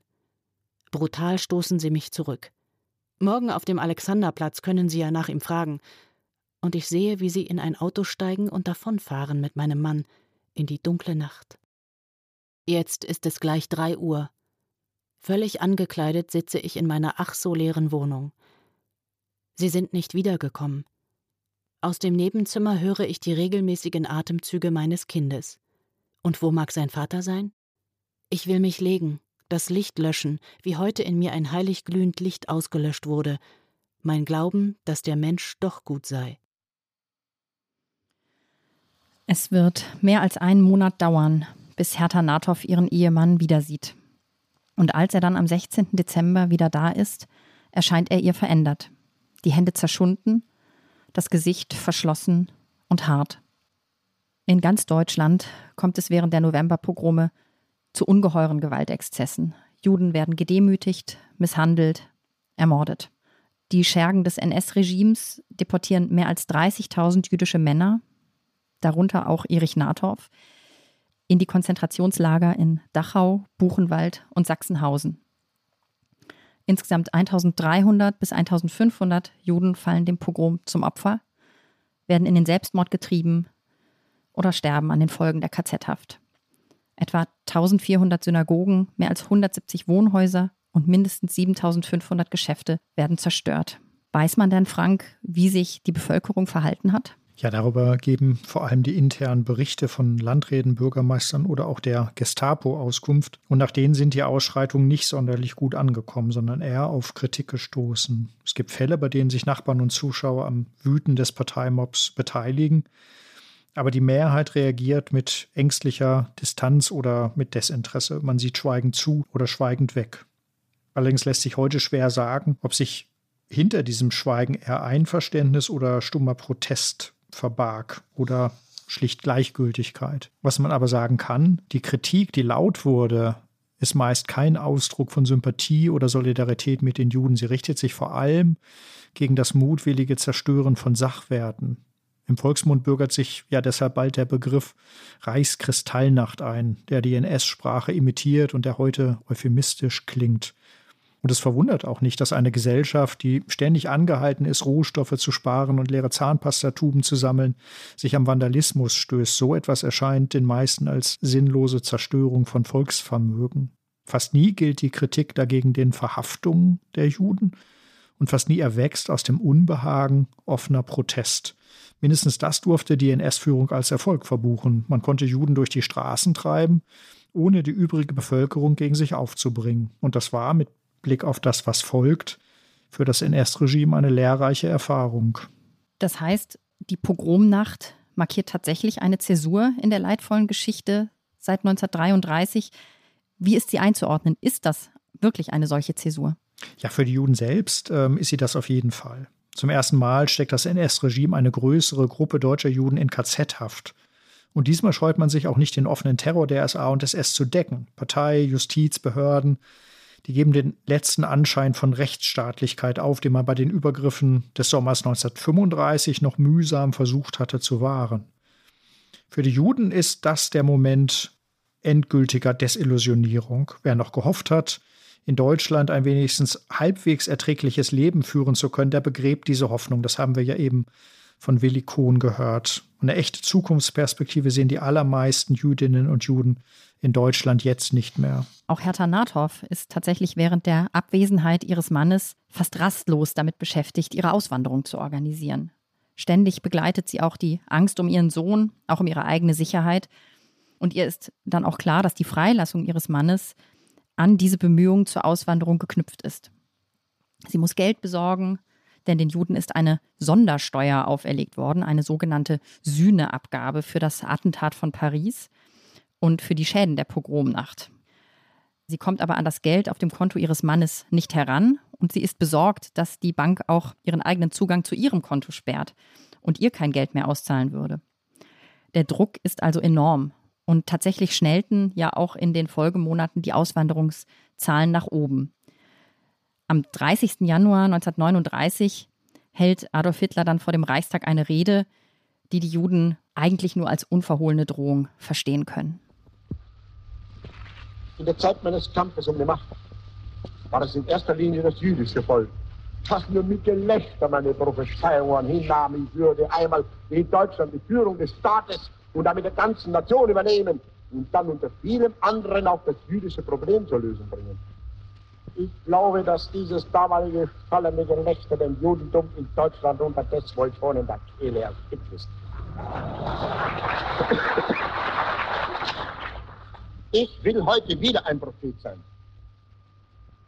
Wenn es dem internationalen Finanzjudentum in und außerhalb Europas gelingen sollte, die Völker noch einmal in einen Weltkrieg zu stürzen, dann wird das Ergebnis nicht die Bolschewisierung der Erde, und damit Sieg des Judentums sein, sondern die Vernichtung der jüdischen Rasse in Europa. Das ist eine oft zitierte Rede Hitlers, auch von ihm selbst oft zitiert, denn er kam auf seine Prophezeiung immer wieder zurück. Vor dem eben gehörten Ausschnitt beschwert sich Hitler in dieser Rede darüber, dass die Demokratien des Westens keine Juden aus Deutschland aufnehmen würden, aber dass Deutschland entschlossen sei, die Juden abzuschieben. Werde das Judentum nicht irgendwo in der Welt angesiedelt, dann werde es so wörtlich einer Krise von unvorstellbarem Ausmaße erliegen. Und danach wird Hitler noch deutlicher. Den Teil haben wir gehört. Für den Kriegsfall und die Schuld für den Krieg gibt er vorab den Juden, droht er offen mit der Vernichtung der jüdischen Rasse in Europa. Man muss wissen, als er diese Rede im Januar 1939 hält, da laufen die Vorbereitungen für den Krieg bereits auf vollen Touren. Und die Rede steht im Zusammenhang mit anderen Vernichtungsdrohungen. Zum Beispiel hat wenige Wochen zuvor, im November 1938, die SS-Zeitung Das Schwarze Chor über die restlose Vernichtung der Juden in Deutschland spekuliert. Diese Zitate klingen eindeutig, zumal wenn man das Ende kennt. Aber zum Ausdruck kommt in solchen Drohungen noch keine feste Mordabsicht. Die gab es zu diesem Zeitpunkt noch nicht. Es ist eher eine Grenzüberschreitung. Die Grenze des Denk- und Sagbaren wird verschoben, es ist ein Vortasten hin zu immer extremeren Lösungen. Konkret geht es aber zunächst darum, den Druck auf die deutschen Juden zu erhöhen, nun endlich auszuwandern und auch den Druck auf die westlichen Regierungen zu erhöhen, damit diese ihre restriktive Einwanderungspolitik lockern. Ich hatte es ja schon gesagt, nach der Verhaftung ihres Mannes ist Hertha Natov unermüdlich mit der Organisation ihrer Auswanderung beschäftigt. Sie denkt schon länger über die Migration nach, doch konkret werden die Pläne eben erst jetzt. Sie bittet schon vor der Pogromnacht ihren Onkel, den vorhin schon genannten Karl Lemle, den Gründer der Universal Studios in Hollywood, um eine Bürgschaft, die für die Einwanderung in die USA benötigt wird. Und nach dem Novemberpogrom gibt es dann eben tatsächlich kein anderes Thema mehr für sie. Sie, ja, rennt wirklich von A nach B. Es ist eine wahre Odyssee, die sie absolvieren und bewältigen muss, bis sie dann am 3.12. im Dezember endlich alle möglichen Bescheinigungen zusammen hat und ihren lange ersehnten Pass bekommt. Für ihren Sohn gelingt es ihr einen Platz auf einem der Kindertransporte nach England zu bekommen. Jetzt hören wir, wie Hertha Nathoff ihre letzten Wochen in der alten Heimat erlebt, bis sie das Schiff Bremen besteigen kann, das auch sie nach England bringt. 31. Dezember 1938. Das Jahr geht zu Ende. Es hat mir alles genommen, was mein Leben froh und glücklich machte. Die letzten Monate haben mich völlig verwandelt. Ich kenne mich selbst nicht mehr. Kein Wunder, dass auch die anderen mich nicht mehr kennen. Ich zähle nur noch die Tage, bis wir herauskommen aus dieser Hölle. 3. Februar 1939. Hier ist es nicht mehr auszuhalten. Immer Unruhen, Gerüchte, Verhaftungen. Jetzt werden den Juden sogar bestimmte Straßen verboten. Da und dort dürfen sie nicht mehr gehen, da und dort sollen sie bald nicht mehr wohnen dürfen. Vielleicht müssen wir bald mit dem gelben Fleck am Mantel herumlaufen. Ich halte es nicht mehr aus. 1. März 1939. Nun ist alles gepackt. Morgen fährt mein Junge mit einem Kindertransport nach England. Noch einmal ging ich mit ihm durch die dämmernde Stadt, durch die altvertrauten Straßen zum Tiergarten, zum Spielplatz, wohin sein täglicher Weg war, zum Zoo und zurück zur Kaiserallee zu seiner alten Schule. Noch einmal hat er seinen Lieblingslehrern Lebewohl gesagt. 2. März 1939. Mein Kind ist fort. Früh um 6 Uhr haben wir den Jungen zum Schlesischen Bahnhof gebracht, zum Kindertransport nach England. Wie erschütternd das war. Schon der Beamte der Gestapo, der uns empfing und alle beaufsichtigte, hatte mir wieder alles Erlebte aufgewühlt. Wegen dieser Gesellschaft müssen wir leiden, glücklos und heimatlos werden. 1. April 1939. Sechs Jahre Leidenszeit. Doch bald ist nun alles vorbei. Täglich gehen fremde Menschen durch mein Haus, wühlen in allem, was mir lieb ist. Leichenfledderer möchte ich sagen. Aber es ist ja alles so gleichgültig. Die Listen für unser Umzugsgut sind genehmigt. 14. April 1939. Abschied von daheim. Noch einmal war ich auf dem Friedhof an den Gräbern der Ahnen und Freunde. Der nahe Park, er atmet erstes Frühlingsahnen. Schöne, stille, kleine Heimatstadt. Wie habe ich dich geliebt? Wie lieb ich dich noch, auch heute und immer, wo mich viele deiner Bewohner verraten haben aus feiger Angst, ich will daran nicht denken. Zum letzten Male halte ich meiner Mutter gütige Hände, spüre des Vaters geliebtes Auge über mich gleiten, forschend, fragend, liebevoll. Was wird aus den alten Eltern, die wir nun einsam und in Gefahr allein zurücklassen müssen? 27. 28. April 1939. Es ist vorbei. Um Mitternacht sind wir fortgefahren. Durch den Tiergarten, durch die hell erleuchtete Prachtstraße, in der die Pylonen zu Ehren des Führers glühen, brachte uns das Auto zum Lehrter Bahnhof. Wie dunkel und unfreundlich die Halle aussah, wie ein Sarg. Mein Schwager und ein treuer Vetter meines Mannes kamen zum Zug. Die letzten Blumengrüße. Rote Tulpen liegen in meinem Schoß. Traumhaft zieht mein ganzes Leben an mir vorbei. Bin ich das, die nun hinauszieht, bettelarm in die unbekannte Welt? 28. April 1939 Auf der Bremen. Ein schönes Schiff, aber wenig Passagiere. Noch ein paar Auswanderer und, wie es scheint, eine süddeutsche Reisegesellschaft. Alle mustern sich scheu. Reden tut keiner.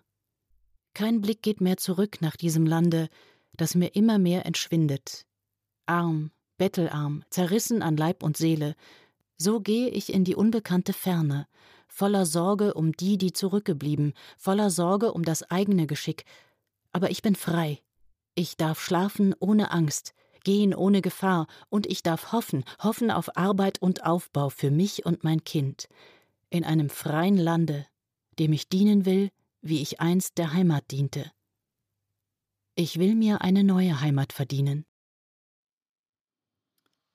Voller Sorge aber auch mit Hoffnung. Diese Auswanderung gelingt gerade noch rechtzeitig, denn ein paar Monate später beginnt der Krieg. Wie ist es mit Willi Kohn? Er wollte doch auch auswandern, Frank. Er war Zionist. Ja, das wollte er. Ähm, und für ihn gab es auch nur ein Ziel, nämlich Palästina. Im März 1937 ging das Ehepaar Kohn sogar auf Erkundungsfahrt nach Palästina, so hieß das um die Auswanderung vorzubereiten. Einer von Kohns Söhnen aus erster Ehe lebte dort seit 1935 in einem Kibbutz. Der andere war 1933 nach Paris geflohen.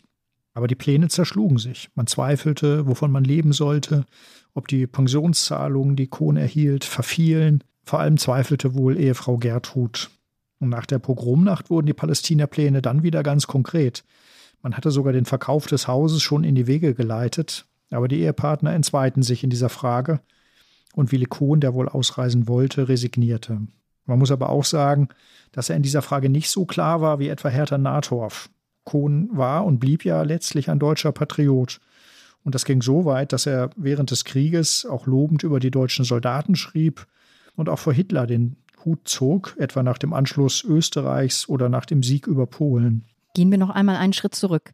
Am 1. September 1939 beginnt der Zweite Weltkrieg mit dem deutschen Überfall auf Polen. Und den Kriegsbeginn hat Kohn gewissermaßen nicht nur am Radio miterlebt. Breslau lag ja relativ nah an der Grenze. Wir hören, was er schreibt. 1. September 1939. Heute früh gegen fünf flogen eine Reihe schwerster Staffeln in Richtung gegen Oberschlesien in großer Höhe. Aber sonst scheint sich nachts nichts ereignet zu haben abgesehen von dem durch Radio mehrfach durchgesagten Verbot der Verkehrsfliegerei. Es ist immerfort Motorengeräusch in der Luft. Gegen acht Uhr. Es sieht nun leider so aus, als ob es losgegangen wäre. Angeblich sollen die Polen bei Gleiwitz durchgebrochen sein. Der Führer soll 14 Punkte an Polen formuliert haben, die nicht beantwortet worden sind. Eben ist durch das Radio durchgesagt worden, dass Danzig zu einem Teile des Reiches erklärt worden ist. Damit nimmt das Verhängnis seinen Lauf. Die anderen werden nun auch eingreifen, und das bedeutet den Weltkrieg. 2. September 1939 Die erste Verdunklungsnacht ist, Gottlob, ohne Zwischenfälle verlaufen. Ich habe innerlich eigentlich jede Hoffnung verloren, dass uns noch die Palästina-Wanderung gelingen könnte. Man muss ja auch mit dem Verlust des Geldes rechnen, das uns den Transfer ermöglicht hätte. Aber es hat keinen Sinn, sich darüber jetzt den Kopf zu zerbrechen, man kann nur von Stunde zu Stunde leben. 10. September 1939 Am gestrigen Nachmittag mit Trudi spazieren. Aber es war kein reiner Genuss. Die Stimmung ist eine sehr antisemitische geworden. Ein Weib rief uns nach, Judenpack. Ich rechne sehr mit einem weiteren Ansteigen der antisemitischen Stimmung in dem Maße, wie die Kriegsnot das Volk treffen wird und die Verluste zunehmen. Für diesen Krieg macht man das Judentum durchaus verantwortlich, weil man glaubt, dass es hinter England und Polen stand. Dazu kommt noch, dass die jüdischen Männer nicht eingezogen worden sind. Ich rechne sehr mit einem weiteren Ansteigen der antisemitischen Stimmung. Kohn blickt pessimistisch auf den Krieg und seine Folgen für die Juden. Er weiß, dass die Auswanderung jetzt kaum noch möglich ist. Tatsächlich gelingt nach der Pogromnacht noch einmal 100.000 Juden diese Auswanderung. Aber was ist denn mit denen, die es bis zum Beginn des Krieges nicht geschafft haben, Frank? Hat Kohn recht, dass es der Krieg sein würde, der die Situation für sie, für die Juden aufs Äußerste zuspitzen würde? Ja, in gewisser Weise hat er recht. Es gab jedenfalls einen engen Zusammenhang zwischen dem Krieg und dem Vorgehen gegen die Juden. Der Krieg ist die entscheidende Schwelle der Radikalisierung. Nach 1939, du hast es ja gesagt, Judith, ist den meisten deutschen Juden der Weg ins Ausland versperrt und Millionen weitere Juden geraten unter deutsche Herrschaft. Eine Herrschaft, die auf Gewalt gründet. Das war ja im Krieg gewissermaßen die normale Währung. Zunächst geht es um territoriale Szenarien. Die Juden sollen in sogenannte Reservate abgeschoben werden, die zunächst im östlichen Polen liegen, dann auf Madagaskar und später auch weit im Osten in der Sowjetunion. Aber all diese Planspiele lassen sich nicht realisieren. Das wird spätestens im Herbst 1941 klar, als ein deutscher Sieg im Osten in der Sowjetunion in weite Ferne rückt. Der Blitzkrieg ist zu diesem Zeitpunkt gescheitert und hinter der Front haben die Einsatzgruppen und die SS- und Polizeibataillone längst damit begonnen, die sowjetischen Juden zu ermorden. Zunächst werden nur jüdische Männer umgebracht. Und dann äh, besucht Himmler die SS-Bataillone und im Spätsommer 1941 überschreiten diese Mordkommandos eine weitere entscheidende Schwelle. Sie töten auch Frauen und Kinder. Künftig geht es darum, ganze Ortschaften judenfrei zu machen. Aus dem militärisch verbrämten Massenmord wird nun endgültig ein Völkermord. Allerdings mehren sich dabei die Klagen über die nervliche Belastung der Täter in den Erschießungskommandos. Deshalb beginnt man zu experimentieren mit distanzierteren Mordmethoden, mit mobilen Gaswagen und dann mit festen Vernichtungseinrichtungen, in denen mit Gas getötet wird. In Belzec, in der Nähe von Lublin und in Kelmno bei Lodz werden die ersten Vernichtungslager gebaut. Und in diese massenmörderische Dynamik geraten nun auch die Juden aus Deutschland. Mitte September 1941 hat Hitler entschieden, offenbar auch auf Druck der Gauleiter, die etwas gegen die Wohnungsknappheit unternehmen wollen, dass die deutschen Juden schon während und nicht erst nach dem Krieg nach Osten deportiert werden sollen. Dazu kommt es dann im Herbst 1941. Zu dieser Zeit, im September 1941, greift im Reich auch eine neue Verordnung, die das Tragen eines Judensterns vorschreibt. Dazu schreibt Willi Kohn in seinem Tagebuch. 8. September 1941. Der Tag begann heute damit, dass ich beim Barbier hörte, dass wir vom 19.09. an ein Abzeichen mit dem Wort Jude tragen müssten, und zwar auch die sechsjährigen Kinder. Nun, wir werden uns auch dadurch nicht kleinkriegen lassen, wenn auch das Leben immer schwieriger wird. Man wird trotzdem versuchen müssen, mit seinen Nerven durchzuhalten. Alle die Maßnahmen aber deuten immer mehr darauf hin, wie schlecht die Lage Deutschlands ist und wie sehr man eben seine Wut gegen den wehrlosesten Bevölkerungsteil austobt. Die Zeiten des Mittelalters werden übertrumpft. Kohn schreibt fast beschwörend, dass man durchhalten müsse, dass man sich nicht werde kleinkriegen lassen. Auch zwei Monate später, im November 1941, in einem seiner letzten Einträge. Da hören wir gleich rein, eine oder zwei Vorbemerkungen. Kohn ist ja Historiker und er arbeitet auch mit dem großen Religionsgelehrten und Repräsentanten des Judentums Leo Beck zusammen. Für ihn schreibt Kohn über die jüdischen Gemeinden in Schlesien, Böhmen oder auch Luxemburg. Das ist die Germania Judaica, die er in diesem jetzt gleich folgenden Eintrag nennt. Und das BVS-Konto, von dem Kohn schreibt, das ist ein beschränkt verfügbares Sicherungskonto, das viele Juden nach 1939 einrichten mussten. Jetzt hören wir den Eintrag vom 15. November 1941. Gestern noch einiges für die Germania Judaica gemacht. Wegen der großen Kälte bin ich dann nicht mehr in die Synagoge gegangen. Wir haben dann noch einen gemütlichen Freitagabend verlebt. Heute früh zeitig beide Öfen geheizt und dann zur Bank, wo 25 Mark auf meinem BVS-Konto vom Nachrichtenblatt eingegangen waren. Als ich nach Hause kam, traf ich die Briefträgerin auf der Treppe. Die Post brachte für uns keine schöne Nachricht. Wir müssen voraussichtlich am 30.11. die Wohnung räumen und werden voraussichtlich verschickt werden, falls uns nicht die Gemeinde reklamiert. Wohin und so weiter weiß man noch nicht. In dieser Jahreszeit, wo eine böse Kälte eingesetzt hat, ist das doppelt grausam. Aber das muss nun alles bewältigt werden und man muss versuchen, im Interesse der Kinder durchzuhalten. Es kommt der Bescheid, dass die Familie ihre Wohnung räumen muss. Fast nüchtern berichtet Kohn davon. Auch das muss nun noch ausgehalten werden, auch für die Kinder. Hier meint er noch, dass der 30. November der Räumungstag sei, aber offenbar kam die Polizei früher. Der letzte Eintrag in seinem Tagebuch stammt vom 17. November, also zwei Tage später. Er reist mitten im Satz ab und das nächste Heft ist dann nicht mehr überliefert. Frank, was wissen wir über sein Ende? Ja, die wohl schlimmsten Tage seines Lebens können wir nicht nachlesen. Kohn berichtet noch über seine Versuche, eine Ersatzunterkunft und eine behördliche Bescheinigung seiner Unabkömmlichkeit zu bekommen. Das hätte die Familie vielleicht noch einmal gerettet, aber es gelingt nicht. Im letzten überlieferten Satz des Tagebuchs schreibt Kohn am 17. November 1941 über die geheime Staatspolizei und dann bricht der Satz ab. Fünf Tage später wird er, wahrscheinlich von der Gestapo, verhaftet. Vier Tage danach werden Willi Kohn, seine Ehefrau Gertrud und zwei Töchter, die neunjährige Susanne und die dreijährige Tamara, die beiden Söhne und die ältere Töchter Ruth waren schon außer Landes, dann nach Kaunas deportiert in das besetzte Litauen. Dort regiert der höhere SS- und Polizeiführer Friedrich Jeckeln, der schon im August 1941 in der Ukraine für Mordaktionen verantwortlich war, die alle bis dahin erreichten Dimensionen sprengten. Zu seinen eilfertigsten Vollstreckern gehört der SS-Standartenführer Karl Jäger, der das Einsatzkommando in Litauen führt. Unter seinem Kommando werden im Oktober 1941 die nicht arbeitsfähigen Bewohner des Ghettos in Kaunas ermordet. Und wenige Wochen danach, am 25. November, treffen dann die ersten Juden aus Deutschland ein. Weil das Ghetto in Minsk überfüllt ist, werden die Züge nach Kaunas umgeleitet. Am 29. November folgen etwa 2000 jüdische Männer, Frauen und Kinder aus Wien und eben auch aus Breslau. Die Menschen aus den Zügen werden sofort nach ihrer Ankunft zu einer Festungsanlage am Stadtrand geführt, im 9. Vor, und dort erschossen. Darunter an diesem Tag auch Willi Kohn, seine Ehefrau und die beiden Töchter. Es fällt schwer, an so einer Stelle einfach weiterzusprechen.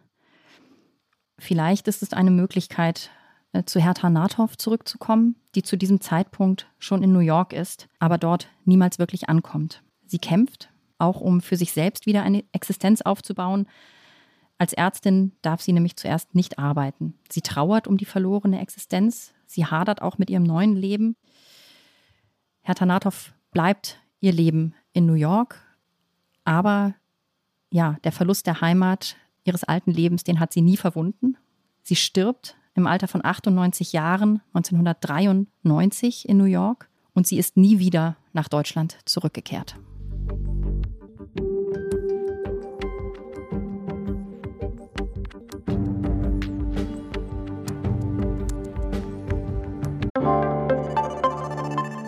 Werbung Liebe Hörerinnen und Hörer, Sie möchten die aktuelle Ausgabe unseres Magazins Zeitgeschichte einmal unverbindlich testen? Dann lassen Sie sich Ihr persönliches Kennenlernexemplar gratis nach Hause liefern. Jetzt bestellen unter www.zeit.de/slash Geschichte-Podcast.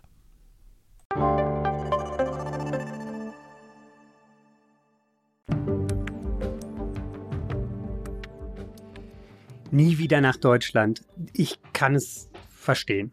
Wir kennen viele Daten, haben Namen, haben viele Wörter für das, was zwischen 1933 und 1945 geschehen ist. Aber ähm, es mit diesen zwei Stimmen erzählt zu bekommen, ist nochmal was ganz anderes. Wir wollen die zwei Tagebücher jetzt zuklappen. Aber näher vielleicht noch eine Frage, äh, Frank. Wenn ich mir die letzten Einträge von Willi Kohn in Erinnerung rufe und auch das, was dann passiert, wie sind seine Aufzeichnungen eigentlich erhalten geblieben? Deutschland war schon immer ein bürokratisches Land, auch wenn es um Massenmord geht. Die Juden erhielten eine amtliche Nachricht, wann sie ihre Wohnung zu räumen hatten. Kohn erwähnt diese Nachricht ja auch, dieses Schreiben, das er erhielt und das ihn am 15. November erreicht hat. Und er nutzte die verbleibende Zeit, um wichtige Dokumente und Wertsachen zu Verwandten nach Berlin zu schicken, darunter eben auch sein Tagebuch. Nur deshalb hat es die Zeit überdauert. Kann man eigentlich sagen, für wen die beiden geschrieben haben?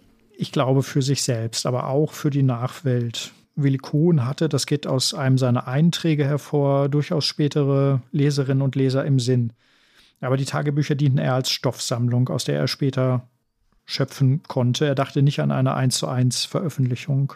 Aus seinen Tagebüchern sind ja auch seine Lebenserinnerungen entstanden, die er niedergeschrieben hat, äh, allerdings, und auch das ist bemerkenswert, nur bis zum Jahr 1933. Diese Lebenserinnerungen und auch die Tagebücher blieben in den Händen der drei überlebenden Kinder und die Lebenserinnerungen wurden dann 1995 von Norbert Konrads, der auch die Tagebücher ediert hat, veröffentlicht. Und zwar unter dem Titel Willikon, verwehte Spuren, Erinnerung an das Breslauer Judentum vor seinem Untergang. Und Hertha Nathoff überarbeitet und rekonstruiert in Teilen auch ihr Tagebuch nach ihrer Ankunft in New York 1940. Und zwar für einen Wettbewerb der Harvard-Universität, in dem es um Mein Leben in Deutschland, so der Titel, ging. Teile ihres Tagebuchs waren nämlich auf der Passage nach New York verloren gegangen. Sie hat es dann sozusagen aus Notizen und dem, was noch erhalten war, rekonstruiert. Und daraus kann man aber schließen, dass sie publizieren will. Sie plant schließlich sogar ein großes Buch über ihr Leben und nimmt auch immer wieder Anlauf, ihre Aufzeichnungen, also nicht nur das Tagebuch, sondern auch Briefe und Artikel, die sie veröffentlicht hat, zu einem großen Werk zu verdichten. Zur Veröffentlichung dieser ja, Memoiren kommt es dann aber nicht. Ich glaube, also es spricht ja trotzdem sehr zu uns, auch wenn es so das große Buch dann äh, am Ende nicht gegeben hat. Es gibt die Bücher, wir können sie lesen und ein Teil der Wucht dieser Tagebücher, warum sie so nahe gehen oder mir zumindest sehr nahe gegangen sind, ich glaube euch auch. Ich glaube, ein Teil der Wucht ist, dass wir in diesen Zeilen hören, welche Last auf Hertha Nathoff und Willi Kohn lastet. Wird das, was sie schreiben, was sie da aufschreiben, festhalten, gefunden oder liest es nur die falsche Person, dann kann das ihr Todesurteil sein. Und sie schreiben trotzdem weiter, ganz bewusst. Hm, das erinnert mich an eine, an eine Passage aus einem Text in unserem aktuellen Zeitgeschichteheft. Da schreibt die Historikerin Andrea Löw, dass wir Tagebücher dieser Art tatsächlich als Akt des Widerstands verstehen müssen. Was meint sie damit?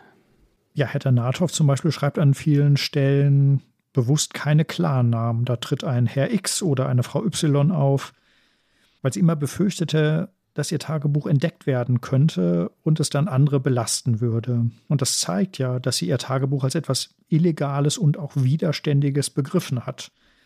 Beide, auch Velikon, haben geschrieben, um Zeugnis abzulegen für die Nachwelt. Und schon das ist eine Form des Widerstandes. Den Nationalsozialisten gehörte die Gegenwart, das konnte man nicht ändern. Aber die Zukunft, die sollte ihnen nicht gehören. Man wollte das Unrecht für die Nachwelt festhalten. Das kann man gut nachvollziehen. Eine weitere Frage wäre für mich noch, was können wir denn vielleicht darüber sagen, welche Funktion diese Tagebücher oder kann man etwas darüber sagen, welche Funktion diese Tagebücher vielleicht auch für Sie selbst, also sozusagen mehr nach innen gerichtet hatten? Ich glaube, beide haben geschrieben, um stark zu bleiben und durchzuhalten. Und das Schreiben half dabei. Es half vielleicht, sich zu entlasten, Verzweiflung abzuladen. Die Tagebücher lesen sich an vielen Stellen wie ein stiller Schrei. Da unterscheiden sich die beiden etwas. Hertha Nathorf kritisiert das NS-Regime und die Zumutung des Alltags viel schroffer und massiver als Willi Kohn. Willi Kohn schreibt immer wieder Sätze wie, man muss sich zusammenreißen und irgendwie durch diese Zeit durchkommen, man muss die Zähne zusammenbeißen. Das ist eine Mischung aus, man könnte sagen, soldatischer Durchhaltementalität und so etwas wie biblischer Leidensfähigkeit. Kohn war ja Soldat und frommer Jude. Es ist bei ihm weniger ein aktives Aufbegehren, eher ein Erdulden und Ertragen des Leids. Und indem er schreibt, er müsse sich zusammenreißen, tut er das in dem Moment ja auch. Also das Schreiben hilft ihm, vielleicht das Leid zu ertragen. Vielleicht ging es Kohn aber ja außerdem auch noch ein wenig wie Viktor Klemperer, den wir ja in unserem Heft auch zitieren und dessen Tagebuch wir dafür auch ausgewertet haben. Für den ist das Tagebuch ja auch eine Art Ersatz für sein wissenschaftliches Arbeiten, für eine Arbeit, die er abbrechen musste, weil er die Bibliothek nicht mehr betreten durfte. Kohn, so habe ich das verstanden, hat es ja auch als praktisch als Verpflichtung angesehen, täglich zu schreiben. Also ein Projekt, das einen täglich forderte. Das gibt vielleicht auch Halt. Wir können den beiden jedenfalls sehr dankbar sein, finde ich, für ihre Gedanken und Beobachtungen und ich sage es jetzt nochmal, es spricht wirklich zu einem, es geht, geht einem sehr nahe, ging mir sehr nahe. Und wenn Sie, liebe Hörerinnen und Hörer, nun kommen wir langsam zum Ende unserer Sendung, äh, selbst mehr von Willi Kohn und Hertha Nathoff lesen wollen. Die beiden Tagebücher sind, wie ja auch schon kurz erwähnt, gedruckt erschienen und zwar mit folgenden Titeln. Da ist zum einen das Tagebuch der Hertha Nathorf, das ist der Titel, aus dem Fischer Verlag erschienen im Jahr 2010. Es gibt, glaube ich, auch noch andere Auflagen. Das ist die neueste. Und zum Zweiten Kein Recht nirgends, Tagebuch vom Untergang des Breslauer Judentums 1933 bis 1941 von Willi Kohn, herausgekommen 2006 im Böhlau Verlag. Bevor wir uns jetzt verabschieden, möchten wir noch allen danken, die an diesem Podcast mitgewirkt haben. Unserer Sprecherin, unserem Sprecher und besonders auch unserer Hospitantin Victoria Sabo für die Beschaffung der Quellen. Das war Wie war das nochmal? Der Podcast von Zeitgeschichte. Ganz herzlichen Dank fürs Zuhören. Schauen Sie gerne in unser Heft, erhältlich am Kiosk und wenn es da nicht mehr zu haben sein sollte, auch im Zeitshop im Internet. Die aktuelle Ausgabe beschäftigt sich mit 1700 Jahren jüdischem Leben in Deutschland. Über Anregung, Kritik und Lob freuen wir uns unter zeitgeschichte.zeit.de, E-Mail-Adresse zeitgeschichte, ein Wort durchgeschrieben, zeit.de. Und die nächste Folge unseres Podcasts wird sich mit der Geschichte Preußens beschäftigen. Bis dahin.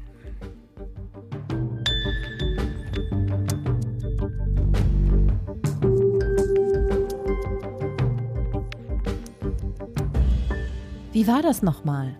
Ist der Podcast von Zeitgeschichte, produziert von Pool Artists.